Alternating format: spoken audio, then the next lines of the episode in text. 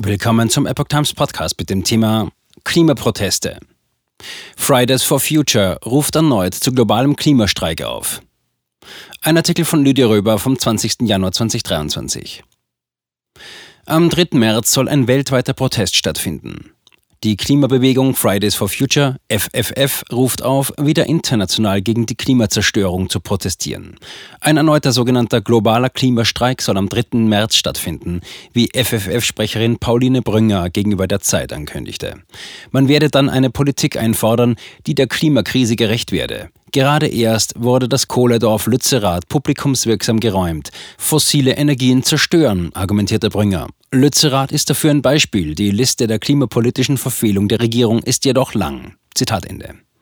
Fridays for Future hat in der Vergangenheit bereits mehrfach weltweite Klimaproteste initiiert.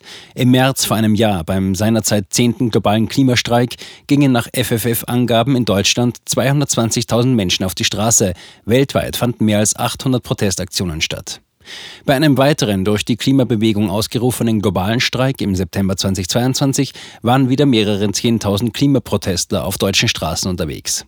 Unterstützt wurde dieser FFF-Aktionstag im Herbst von zahlreichen Verbänden und Institutionen, darunter Greenpeace und Amnesty International. Die Klimabewegung forderte im Herbst neben der Erhaltung des Ortes Lützerath, welches der grüne Minister Robert Habeck mit einem Deal mit RWE freigegeben hatte, eine beschleunigte Energiewende und ein Sondervermögen von 100 Milliarden Euro für Klimaschutz sowie internationale Ausgleichszahlungen. Allianz mit Politik, Medien und Konzernen. Die letzte große und aktuelle Aktion der Klimaaktivisten waren Proteste gegen den Abriss von Lützerath. Das Dorf, westlich von Köln gelegen, wurde letztendlich von der Polizei geräumt, während die Gesichter der Klimabewegung bereits durch die großen Medien gereicht oder sich von wahlweise mit den Eliten beim World Economic Forum WEF in Davos über die Zukunft austauschten.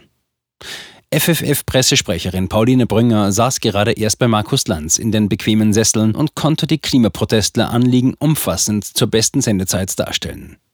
Genauso wie das Gesicht der Bewegung Luisa Neubauer aus dem Matsch von Lützerath über das Fernsehstudio von Anne Will direkt ins schweizerische Davos zum Jahrestreffen des WEF chattete, um dort auf der Gästeliste als Climate Activist von Fridays for Future aufgeführt mit am runden Klimatisch zu sitzen. Zusammen mit Firmenbossen, Staatspräsidenten und vielen anderen der ca. 3000 elitären Teilnehmer, von denen ein Drittel, Klima hin oder her, im Privatjet in die Schweiz einflogen, zur Veranstaltung des WEF, das die Klimakrise quasi zur WEF-Sache erklärt und sich unter anderem dem Pariser Klimaziel von 1,5 Grad verpflichtet hat. Seit 2018. Greta fürs Klima statt zur Schule unterwegs. Die schwedische Aktivistin Greta Thunberg startet an einem Freitag ihren Klimaprotest vor dem schwedischen Reichstag in Stockholm. Das war im Sommer 2018 und gilt als Startpunkt der Klimaprotestbewegung.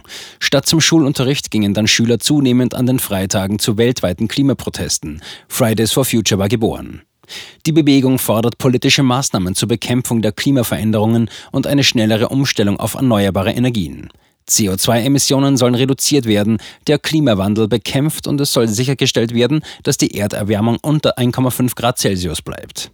Kritiker hingegen bescheinigen der Klimabewegung und Fridays for Future eine zu simple, einseitige Perspektive und argumentieren, dass die Forderungen der Bewegung unrealistisch und unerreichbar sind. Zudem dränge die Bewegung zu radikalen Maßnahmen, wie jetzt wieder bei der Räumung von Lützerath ersichtlich oder auch bei zahlreichen Klebeaktionen auf Straßen und an wertvollen Kunstwerken offenbar wurde. Hinzu komme, dass die Bewegung politisch motiviert ist und versucht, bestimmte politische Ziele zu erreichen und nicht primär das Klima zu schützen.